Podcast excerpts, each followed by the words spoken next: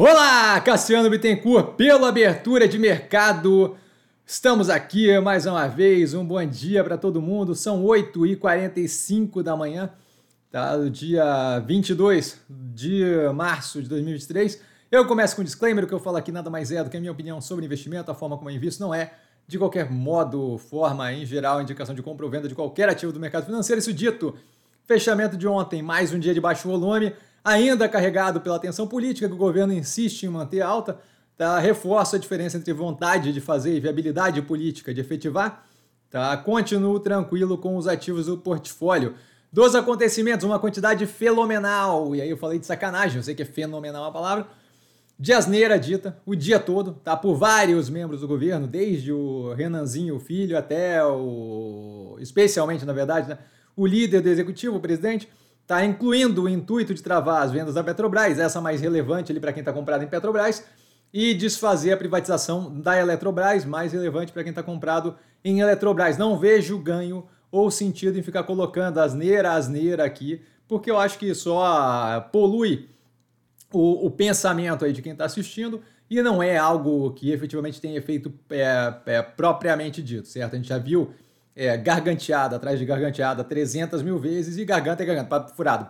Então, assim, é, grande diferença entre vontade é, e viabilidade é o, que eu, é o que eu acho que vale a pena focar aqui.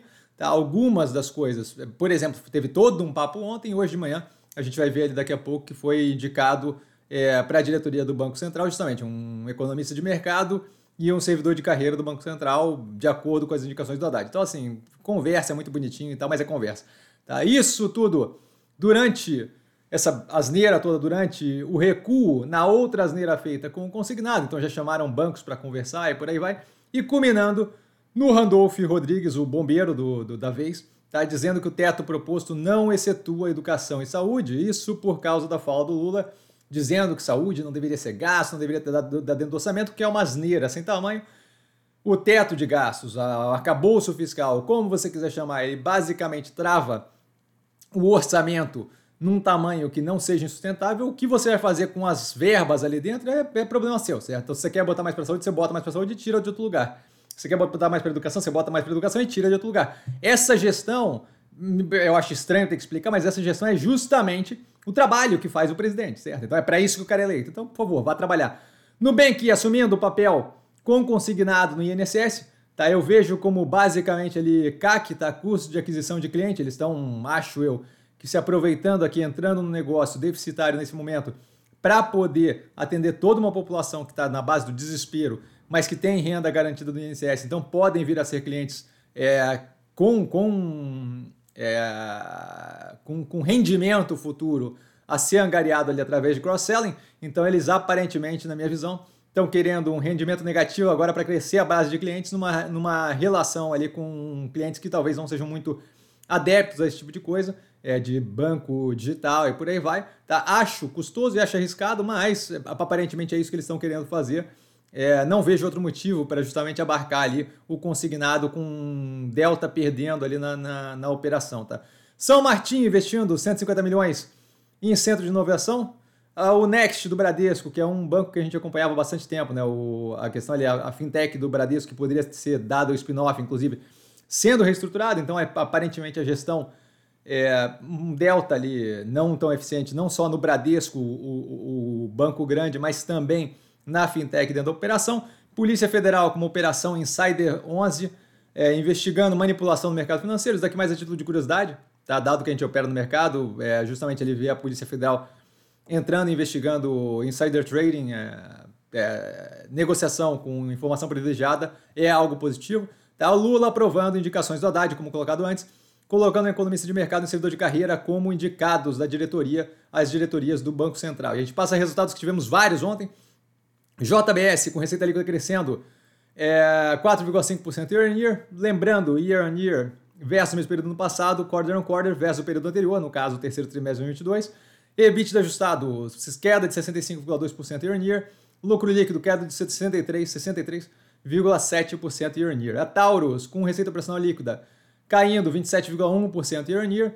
EBITDA caindo 46,1% year on year. A margem vai a 27,8%, aproximadamente 10 pontos percentuais abaixo dos 37,5% do mesmo período do ano passado. Lucro líquido operacional de operações continuadas, é, lucro líquido de operações continuadas, na verdade, queda de 41,4% year on year.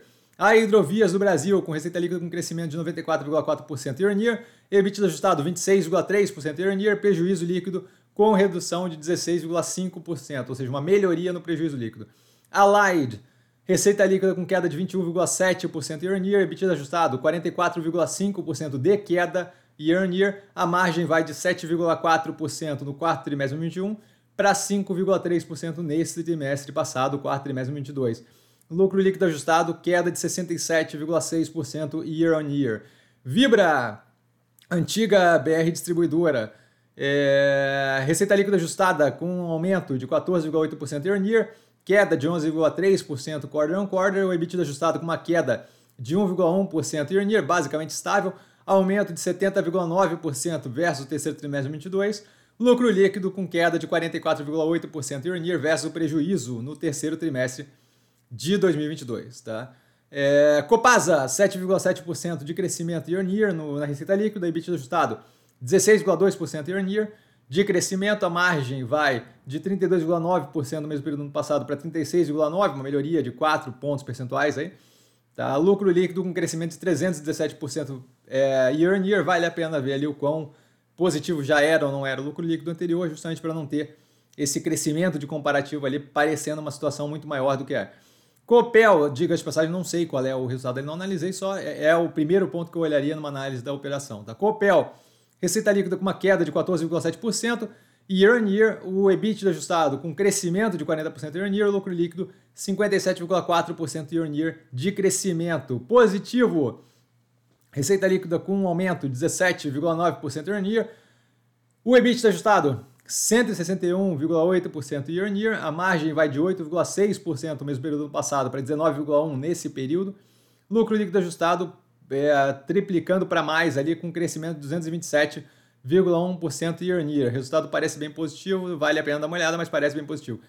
CSU, a Card System, é, receita líquida com um crescimento de 7,8% year on year e 1,6% quarter on quarter. O EBITDA, crescimento de 11,5% year on year e estável ali 0,9% de crescimento quarter on quarter. A margem de 30,9% nesse período versus 29,8% do mesmo período ano passado, 31,1% no período anterior, o terceiro trimestre de 2022. Lucro líquido com crescimento de 31,5% year on year, 19,1% quarter on quarter. E a Santos Brasil com receita líquida de 5,7% year on year de crescimento, com 5,7% de crescimento.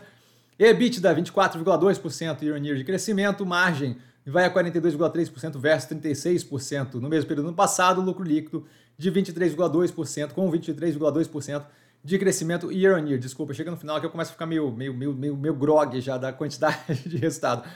Ativos que eu estou observando mais de perto com base no fechamento de ontem, Mega, Ômega Energia, Neo Energia, Zemp, Multilaser, a Multi na verdade, a antiga Multilaser, Ambipar e Neogrid. Dúvida? Dúvida eu tô sempre no Instagram, arroba com sim. Só ir lá falar comigo, não trago a pessoa amada, mas estou sempre lá tirando dúvida e vale lembrar que quem aprende a pensar bolsa opera com mero detalhe. Hoje já temos análises aí Vamos ver o que, que vai ser analisado, mas a gente já tem análise hoje aí. Valeu, galera. Beijão!